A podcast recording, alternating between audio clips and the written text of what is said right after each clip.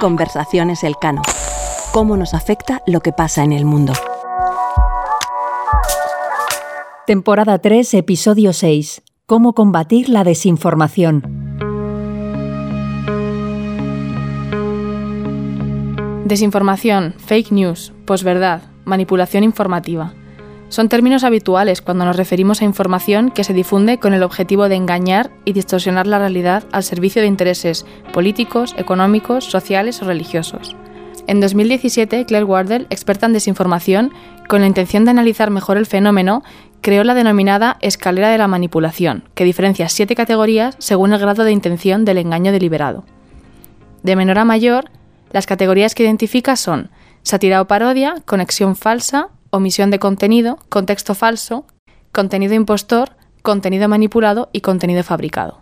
Aunque a veces se utilicen indistintamente, fake news y desinformación no son exactamente lo mismo. Fake news serían, como su nombre en inglés indica, noticias falsas que se difunden en medios de comunicación, Internet y redes sociales, la desinformación, sin embargo, es un concepto más amplio que englobaría las fake news y cualquier otro tipo de información errónea y engañosa. Sobran ejemplos sobre su impacto en tiempos recientes.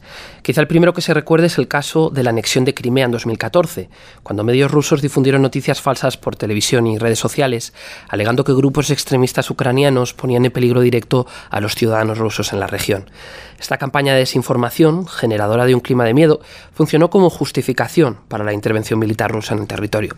También es notable el caso de las elecciones estadounidenses de 2016. Si recordáis, proliferaron las teorías conspirativas que ponían en duda el proceso electoral.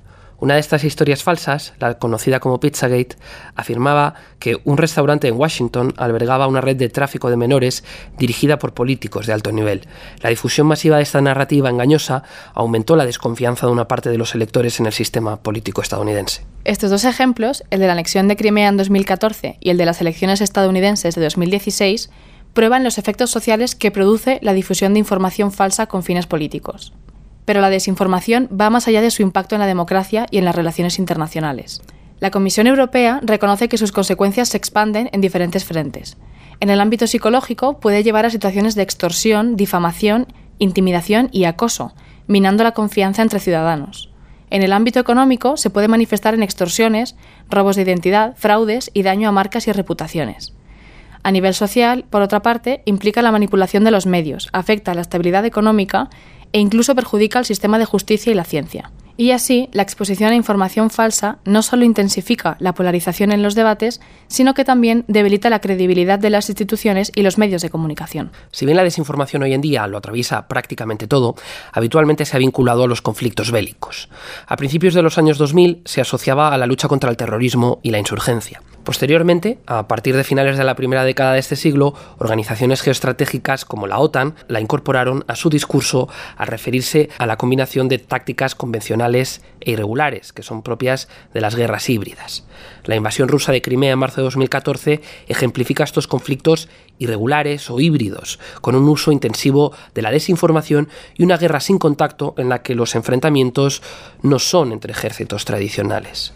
La propaganda no es un fenómeno de aparición reciente, pero ¿qué hace que la desinformación sea un tema relevante en la actualidad? Pues es el resultado de la coincidencia y evolución de varios factores, es decir, una tormenta perfecta. Por un lado hemos visto, ya desde finales del siglo XIX, dos grandes fenómenos progresivos que se retroalimentan, que son una mayor circulación de la información y una expansión de la esfera pública, ambas características intrínsecas de las sociedades democráticas. Más recientemente, el consumo de medios en nuestras sociedades ha aumentado y con él la facilidad para la circulación de la información. Pero este cambio no se limita al incremento en el acceso a los medios, sino también a la forma en que interactuamos con ellos. Ha habido una cierta mercantilización de los flujos de información y los medios compiten por captar la atención de las personas. Además, estos mismos medios reflejan en muchas ocasiones la polarización política que caracteriza a muchas sociedades de nuestro tiempo. Por otro lado, la transmisión de la información de la desinformación no está ya limitada por las fronteras, puesto que puede viajar fácilmente por todo el mundo en cuestión de instantes. Y de hecho lo hace por todo tipo de canales, lo que incluye también a los no mediados. Por supuesto, al hablar de vías de propagación de información no mediadas, vienen inmediatamente a la cabeza las redes sociales. Son un vehículo muy importante de información, pero también de desinformación, porque pueden servir para difundir contenido generado por cualquier fuente sin que sea filtrado previamente, ya que la revisión por parte de las plataformas se realiza después de su publicación. Esto implica que tanto la información verídica como la falsa pueden circular libremente e interactuar con los algoritmos que presentan contenido personalizado a cada usuario. Esto, junto con la disponibilidad de grandes cantidades de datos y de técnicas para acceder a ellos e incluso manipularlos, facilita que se generen y divulguen mensajes falsos que apelen a las prioridades o preocupaciones personales de los usuarios y que puedan resultar creíbles y hasta persuasivos. De ahí que surja la figura del fact-checker de la que hablaremos en un momento. De hecho, según datos de Pew Research en 2018, las redes sociales ya se usan como principal fuente de noticias en Estados Unidos, por delante de la prensa escrita. Y en Europa, el Eurobarómetro de ese mismo año mostró que el hecho de que la mayoría de la población diga que le generan desconfianza no evita que al menos la mitad de las personas usen las redes sociales diariamente. Así, los ciudadanos pueden estar continuamente expuestos a información falsa y normalmente sin herramientas para identificarla como tal. La distinción entre lo verdadero y lo falso se vuelve más difícil debido a que la desinformación no se basa únicamente en información falsa. Los medios utilizados para difundirla combinan hábilmente falsedades con datos reales para crear la apariencia de veracidad. Lo que parece claro es que es necesaria una respuesta que nos ayude a protegernos de la desinformación. En los últimos años han proliferado las iniciativas al respecto, a distintos niveles. En la Unión Europea se ha establecido un grupo de expertos de alto nivel que tiene como objetivo analizar el fenómeno y proporcionar recomendaciones sobre cómo abordarlo. Además, se ha creado el Código de Prácticas sobre Desinformación, al cual se han adherido varias plataformas digitales y empresas tecnológicas. La Unión Europea también ha llevado a cabo campañas para concienciar al público sobre el funcionamiento de la desinformación y la mejor manera de hacerle frente. Y a nivel nacional, los países de la Unión Europea han adoptado acciones específicas contra la desinformación. Han establecido unidades especializadas y agencias dedicadas a monitorearla y contrarrestarla. Estas unidades colaboran con organizaciones de verificación de hechos, promueven la alfabetización mediática y abogan por la transparencia en los medios de comunicación. Y es que la acción contra la desinformación no solo descansa en los esfuerzos institucionales. Otros actores clave son los propios medios de comunicación y los organismos verificadores. La relevancia de estos últimos es tal que en 2018 ya había casi 150 en marcha en todo el mundo. Estas iniciativas suelen centrarse en lo que se conoce como fact-checking, que como su nombre indica consiste en establecer mecanismos para comprobar la veracidad o el origen de los datos, la información o las imágenes que pueden encontrarse en línea. En muchos casos han sido los propios medios de comunicación y las grandes empresas tecnológicas las que han lanzado proyectos de este tipo. A día de hoy, a nivel internacional, destacan la International Fact-Checking Network, a través de la cual verificadores de todas partes del mundo se adhieren a un determinado código de conducta, y también First Draft, entre cuyos fundadores se encuentra Google. Conversaciones Elcano. ¿Cómo nos afecta lo que pasa en el mundo?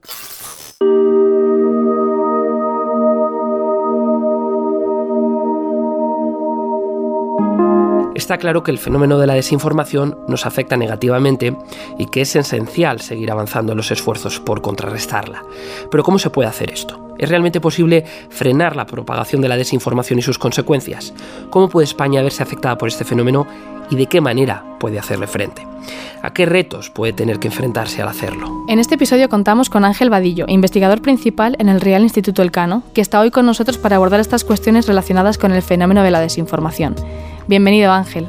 Hola, encantado de estar aquí.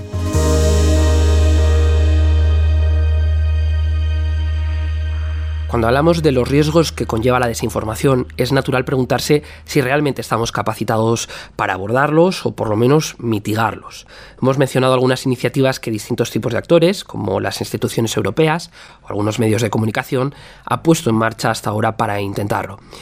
¿Qué capacidad real tienen estas iniciativas para frenar las consecuencias de la desinformación? Pues una capacidad eh, limitada, porque primero hay que tener en cuenta que la desinformación es un fenómeno inherente a la propia esfera pública y que eh, es el propio aumento de la información circulante y la globalidad, la mundialización de los flujos de información los que están detrás del aumento de la información y como consecuencia también de que parte de esa información responda a intereses espurios. Por lo tanto, eh, la, capacidad que tenemos para intervenir en, ello y frenarlo es una, es una capacidad limitada y además seguramente si no fuera un problema y una capacidad limitada la que tenemos, pues quizá no estaríamos hablando de la desinformación como un problema y no estaría en el centro de las agendas políticas. ¿no? Repetimos mucho esta idea de que cuando hay inundaciones lo primero que falta es el agua potable. Y yo creo que es una buena metáfora para darnos cuenta de que en este contexto, el de la sociedad de la información y la multiplicación de la información circulante, la desinformación, el hecho de que mucha de esa, de esa agua circulante no sea agua potable, pues se ha convertido en un, en un serio problema. ¿Qué podemos hacer y qué capacidad real tenemos para frenar eh, esta, esta, situación? Pues seguramente eh, vigilancia y formación. Formación primero porque aunque nunca ha estado en los currículos o ha estado muy minoritariamente ¿no? en los currículos escolares, pues todos somos conscientes de que los niños tienen acceso a dispositivos de acceso a información, de dispositivos de conexión a Internet, a dispositivos para ver vídeos, etcétera, antes de que sepan leer y, por supuesto, mucho antes de que sepan comprender lo que, lo que han leído. Entonces, la alfabetización respecto a la, la alfabetización mediática, la alfabetización digital, tiene que estar desde el principio en la propia formación de los ciudadanos y por supuesto, en la toma de conciencia de todos los demás ciudadanos, de que ahora somos mediadores, de que antes los mediadores eran exclusivamente los medios de comunicación, ¿no? Los medios median, decía un, un uh, filósofo latinoamericano. El papel central de los medios es precisamente establecer esa mediación. La revolución de las redes digitales ha transformado a todos nosotros, a todos los ciudadanos, en mediadores de la información y por lo tanto la, alfabetización tiene que alcanzar, por, por, supuesto, ¿no? a todos los ciudadanos, a todas las personas que ahora tenemos que tomar conciencia de que nosotros también mediamos, nosotros también decidimos si hay contenidos que llegan o no llegan a la esfera pública. Y aparte de esa alfabetización, y muy brevemente, la formación, ¿no? esta consecuencia ¿no? del, del, cambio en la, en, la, en la, mediación, la tarea de vigilar la, revisión de fuentes, la comprobación de veracidad, que antes la hacían los medios de comunicación y ahora la hacen no solo los propios medios y ojalá nosotros eh, también los, los ciudadanos, sino el surgimiento ¿no? de nuevos medios de comunicación, como estos que llamamos los, los fact-checkers, ¿no? los verificadores, que muchos de nuestros eh, oyentes conocen. Fe Verifica, Verifica RTVE, Maldita, Neutral, que son medios que han aparecido en muchas partes del mundo para dedicarse a hacer algo que antes hacían los medios, que es verificar muchas de las noticias controvertidas que aparecen en el espacio público y que ahora, bueno, pues el volumen de, bulos en el espacio público es tan grande que hacen falta medios especializados en chequear, contrastar y verificar muchas de las noticias que circulan. Eh, pero Estas iniciativas que mencionas, ¿qué dificultades van a, enfrentar para, tener éxito frente a la desinformación? Yo creo que hay un gran problema eh, de partida en, en, los mecanismos de control de la desinformación para las democracias, ¿no? Y es un tema del que quizá después tengamos que volver a hablar, ¿no? Que es la paradoja de las democracias. Eh, las democracias tienen en su propia definición, en su propia esencia, eh, insertos los derechos y libertades eh, a, la libre expresión. ¿no? La libertad de expresión es, una, es un principio fundamental de las democracias. Por lo tanto, el principal problema, honestamente, que, que vemos a la hora de controlar la desinformación en nuestras sociedades es el hecho de que no podemos controlar la información, de que no podemos eh, frenar eh, los flujos de desinformación como pueden frenarlos los gobiernos autoritarios o los gobiernos dictatoriales. Eh, para una, por eso hablo de una paradoja, ¿no? En las democracias son más vulnerables a la desinformación a las estrategias exteriores de desinformación de lo que lo son los gobiernos autoritarios para los que es mucho más fácil, mucho más sencillo limitar el acceso de sus ciudadanos a determinadas informaciones, a determinados medios de comunicación, bloqueándolos en sus puntos de conexión a Internet o simplemente bloqueando determinadas fuentes o informaciones en sus medios de comunicación. Creo que esta paradoja es precisamente lo que nos tiene que hacer pensar que el problema de la desinformación es más allá de un problema de seguridad o más allá de un problema de defensa, un problema de derechos y libertades públicos con el que tenemos que enfrentarnos desde la paradoja de combatir la desinformación sin afectar los derechos y libertades que definen nuestros sistemas políticos. Ángel, según los datos de encuestas como el Eurobarómetro, los ciudadanos españoles muestran una mayor preocupación por el impacto de la desinformación cuando se compara con otros países europeos. ¿Está justificada esta percepción? Es decir, ¿podría considerarse que España es más vulnerable a este riesgo comparado con otros países vecinos? Bueno, mm, está justificada, sí. A mí lo que me preocuparía sería que eh, tuviéramos resultados en las encuestas de una baja percepción de la desinformación como problema. A ver, cuando preguntamos a los ciudadanos si la desinformación es un problema, tenemos índices de respuesta muy altos. Luego, cuando preguntamos qué problemas le, preocupan, la desinformación evidentemente no está a la altura del paro o no está a la altura de los problemas económicos o del problema de la vivienda. Pero cuando preguntamos específicamente si la desinformación es un problema, eh, efectivamente, sí, muchos de nuestros países ya eh, tenemos índices de respuesta muy elevados, por encima del 80% de personas que dicen sí, es un, es, un, problema en nuestras sociedades. Por lo tanto, eh, digamos que esto nos tiene que tranquilizar. Por lo menos hay una sensación de que la desinformación está ahí y que los ciudadanos son conscientes de, ello. Respecto a si España es más vulnerable o no a, otros países, pues esto eh, digamos que depende mucho de cómo midamos la vulnerabilidad de nuestras sociedades a la desinformación. Nosotros en el estudio que acabamos de publicar hemos identificado cinco grandes vulnerabilidades o cinco grandes eh, macroindicadores que pueden explicar la, bueno, pues el peligro ¿no? de ser más, eh, eh, de, que sea más peligroso para nosotros que para otras sociedades el problema de la desinformación. El, primero es precisamente la la paradoja, la paradoja de que las democracias sean más vulnerables a las estrategias de desinformación exterior porque no pueden limitar la libertad de expresión, que es el nervio central de nuestros sistemas de derechos y libertades, como antes decía. Así que no, no abundaré en ello. El segundo factor que explica nuestra vulnerabilidad es la digitalización. Eh, si decimos que la mayor parte de la desinformación emerge por la revolución de la información que tiene que ver con la multiplicación de las redes, con la globalización de las redes, entonces los países que están más digitalizados también son más vulnerables. España tiene índices de los más altos de la Unión Europea en digitalización, en penetración de redes fijas y móviles, eh, en utilización de, de dispositivos digitales. Por lo tanto, ahí también tenemos un segundo factor de vulnerabilidad. El tercer factor que analizamos en, el informe es la crisis de los medios. Es decir, que la desmediación, ¿no? el bypass mediático, como lo queramos llamar, eh, distintos autores lo han llamado de distintas maneras, la desmediación tiene que ver también con una pérdida del papel de los medios de comunicación como actores sociales de la mediación informacional. Y esto se ha producido, esta crisis de los medios se produce en dos vertientes distintas que las dos son muy importantes y las dos son muy preocupantes. La primera es una crisis económica. Los medios de comunicación tienen en este momento menos capacidades de las que tenían, menos capacidades de producción, menos capacidades para la contratación de personal, menos capacidades para enfrentar una tarea compleja y costosa como es la de la producción de información. Y después tenemos una segunda crisis que es importantísima en los medios, que es la crisis de legitimidad. Muchos eh, ciudadanos en muchos países están diciendo que confían poco en sus medios de comunicación o en general que confían poco en las noticias que, les llegan. Y en concreto lo que nos preocupa aquí es todos aquellos que dicen que además confían poco en los medios de comunicación. Y esto por muchas, por muchas razones.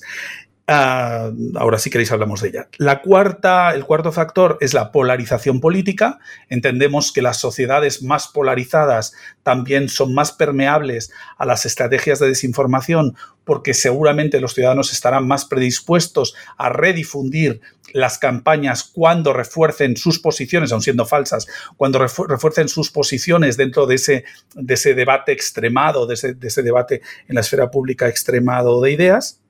Y en quinto lugar, eh, un factor que no debemos despreciar, que es el hecho de que nosotros tenemos una lengua que es una lengua de alcance global. Somos el tercer, cuarto país con más hablantes de español en el mundo y esto significa que esos 500 y pico millones de hablantes de español en el mundo comparten información en las redes y que muchas de las estrategias de información que pueden estar generándose en cualquier lugar del planeta en español también pueden llegarnos a nosotros. Esto le pasa a más países, pero evidentemente para los, aquellos que tenemos lenguas globales, eh, esa es un, ese es un factor también importante. Por lo tanto, las condiciones de libertad, las condiciones de digitalización, la crisis de los medios, la polarización social y el hecho de tener una lengua global son cinco grandes eh, mega factores, ¿no? mega condiciones sociales que estamos identificando como riesgos adicionales para la sociedad española.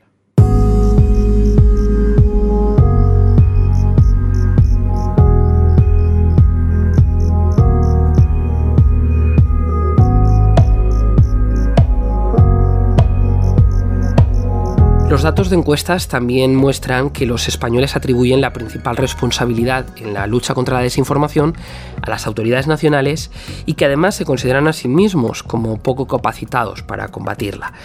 ¿Quiénes son realmente los actores que juegan aquí un papel y, cuál es ese papel, Ángel? Pues eh, yo entiendo perfectamente que la gente responda a esa pregunta diciendo, claro, yo no me siento muy capacitado para combatir la desinformación rusa. Pues, eh, pues claro, es, algo que es muy comprensible cuando se responde de esa manera. Yo creo que esta es una responsabilidad colectiva y que las instituciones tienen que poner los medios para que la desinformación circulante sea contrarrestada y desmentida cuanto antes, pero que este no es un asunto de responsabilidad exclusiva de las autoridades públicas. Los medios de comunicación, los mediadores históricos, tienen, o, mejor dicho, siguen teniendo un papel central, pero también lo tenemos los centros de investigación, las universidades o, por ejemplo, los observatorios. ¿no? Nosotros mismos hemos, el Real Instituto Elcano, quiero decir, eh, hemos participado en la puesta en marcha de, de, uno de estos observatorios europeos. Este se llama Iberifier, y pueden eh, echar un vistazo a, lo que hacemos o bien en el, web, en el web del Observatorio Europeo de Medios Digitales, EDMO, o bien en el propio web de iberifier.eu, que, bueno, pues que es un observatorio ibérico, de ahí el, nombre, con el juego de palabras Iberifier, en este caso es con B, claro. Y, y, aquí lo que tenemos es un ejemplo de, esperemos que un ejemplo en el medio plazo sea un buen ejemplo, ¿no? De cómo coordinar los esfuerzos de distintos tipos de instituciones para comprender con mayor profundidad pues, cómo actúa la desinformación, cómo se propaga, qué instrumentos podemos usar para combatirla, cómo podemos formar a los ciudadanos para hacerlos más resistentes al, problema, etc. Desde luego, nosotros los ciudadanos somos la, la pieza central, porque la desinformación funciona porque los ciudadanos le damos crédito. Eh, a veces a mensajes que no lo merecen, eh, a informaciones falsas que a veces nos, hacen parecer más informados o más atentos a las novedades o más inteligentes porque desconfiamos de los relatos oficiales y, esto nos, hace parecer más avispados. Y sin mala intención, pues contribuimos a las estrategias de, desinformación de actores eh, que las diseñan de manera muy minuciosa y nos convertimos en repetidores involuntarios de las noticias que nos llegan sin haber siquiera comprobado si los medios o los verificadores eh, las habían chequeado. Yo recomendaría en este sentido que, entendemos, que entendamos que la responsabilidad empieza en cada uno de nosotros, que no es solo institucional, que no es solo de los medios, que no es solo de los verificadores o que no es solo de los centros de investigación, que es de cada uno de nosotros y que antes de reenviar cualquier contenido en las redes hay que pensar un minuto si tiene sentido hacerlo y con demasiada frecuencia a mí me da la impresión de que no lo hacemos. Y sobre este proyecto que mencionas, Ángel, ¿nos puedes hablar un poco más de esta respuesta española contra la desinformación y de cuáles son los avances que se han conseguido en este sentido? En el año 2021, eh, la Comisión Europea creó, en primer lugar, un observatorio. Eh, ese observatorio de medios digitales pretendía eh, tener un, punto de referencia, bueno, creo varios, varios instrumentos, pero entre ellos creó un observatorio de medios digitales, el EDMO, que tiene sede en Florencia y que mm, a partir de, del cual pues se han ido generando una serie de observatorios nacionales, binacionales, trinacionales, bueno, en distintas zonas de la Unión Europea.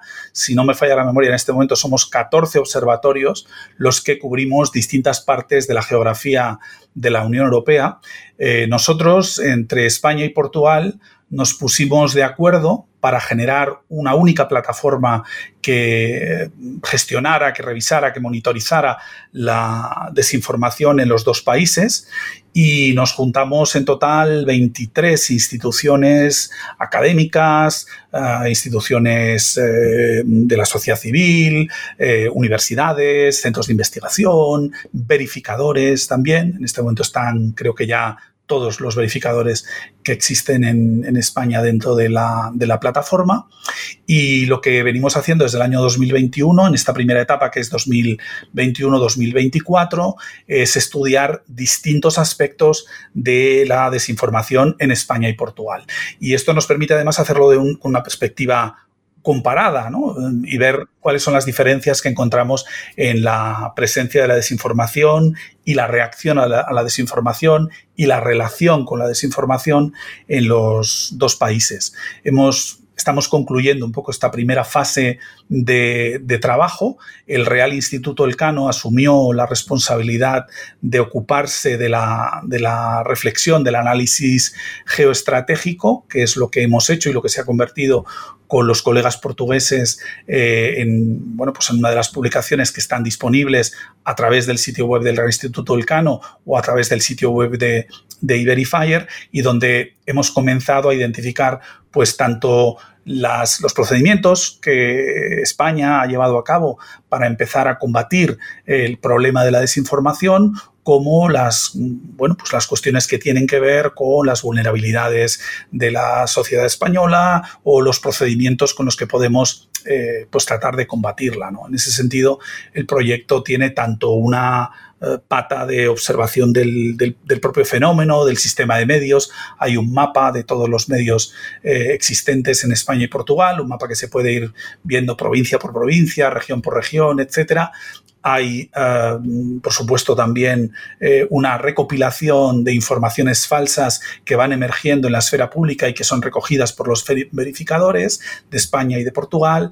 Hay una estrategia de formación, una, estrategia de educación pública en materia de, desinformación que se está desarrollando mediante distintas iniciativas en España y en Portugal, etc. Digamos que estamos empezando a explorar este territorio de un fenómeno relativamente nuevo. Hay que tener en cuenta que tal y como lo conocemos, la desinformación pues, aparece a partir de, de la mitad de la década pasada eh, y, estamos articulándonos todo y organizándonos todos para, ser lo más resistentes posible a esta, a esta nueva amenaza para nuestros sistemas políticos, para nuestras democracias eh, tal y como son, para preservarlas tal y como son. Muchísimas gracias Ángel por ayudarnos a encontrar agua potable en, esta inundación de, desinformación a la que nos enfrentamos. Muchas gracias Ángel. muchas gracias a, vosotros y eh, este es un compromiso que el Real Instituto tiene creo que muy claro. Este es un asunto muy importante para nosotros en el que hemos trabajado durante muchos años y en el que vamos a seguir trabajando los años siguientes para entender mejor este nuevo problema que emerge en el espacio internacional. Conversaciones Elcano. ¿Cómo nos afecta lo que pasa en el mundo? Conversaciones Elcano es un podcast presentado por María Santillán y Álvaro Vicente, pero detrás hay todo un equipo que lo hace posible. Marta Corral e Ivanosca López Valerio se encargan de la distribución digital. María Solanas y Sara Mejía asesoran con la producción y diseño de episodios. La edición, producción e identidad sonora corren a cargo de Toña Medina y Ángeles Oliva. En la sección de entrevistas contamos con el equipo de investigación del Real Instituto Elcano. Puedes seguir Conversaciones Elcano en las principales plataformas de podcast. Estamos en Spotify, Apple Podcast, Evox y Google Podcasts, entre otras. Si quieres conocer los temas que tratamos aquí con mayor profundidad y estar al día de todas nuestras actividades, visítanos en la web del Real Instituto Elcano www.realinstitutoelcano.org o síguenos por Twitter en arroba rielcano. Y si no quieres perderte ninguno de nuestros episodios, suscríbete a nuestro podcast. Si quieres saber más de nosotros y de nuestras actividades y encontrar las claves para entender la realidad internacional, visítanos en nuestra web realinstitutoelcano.org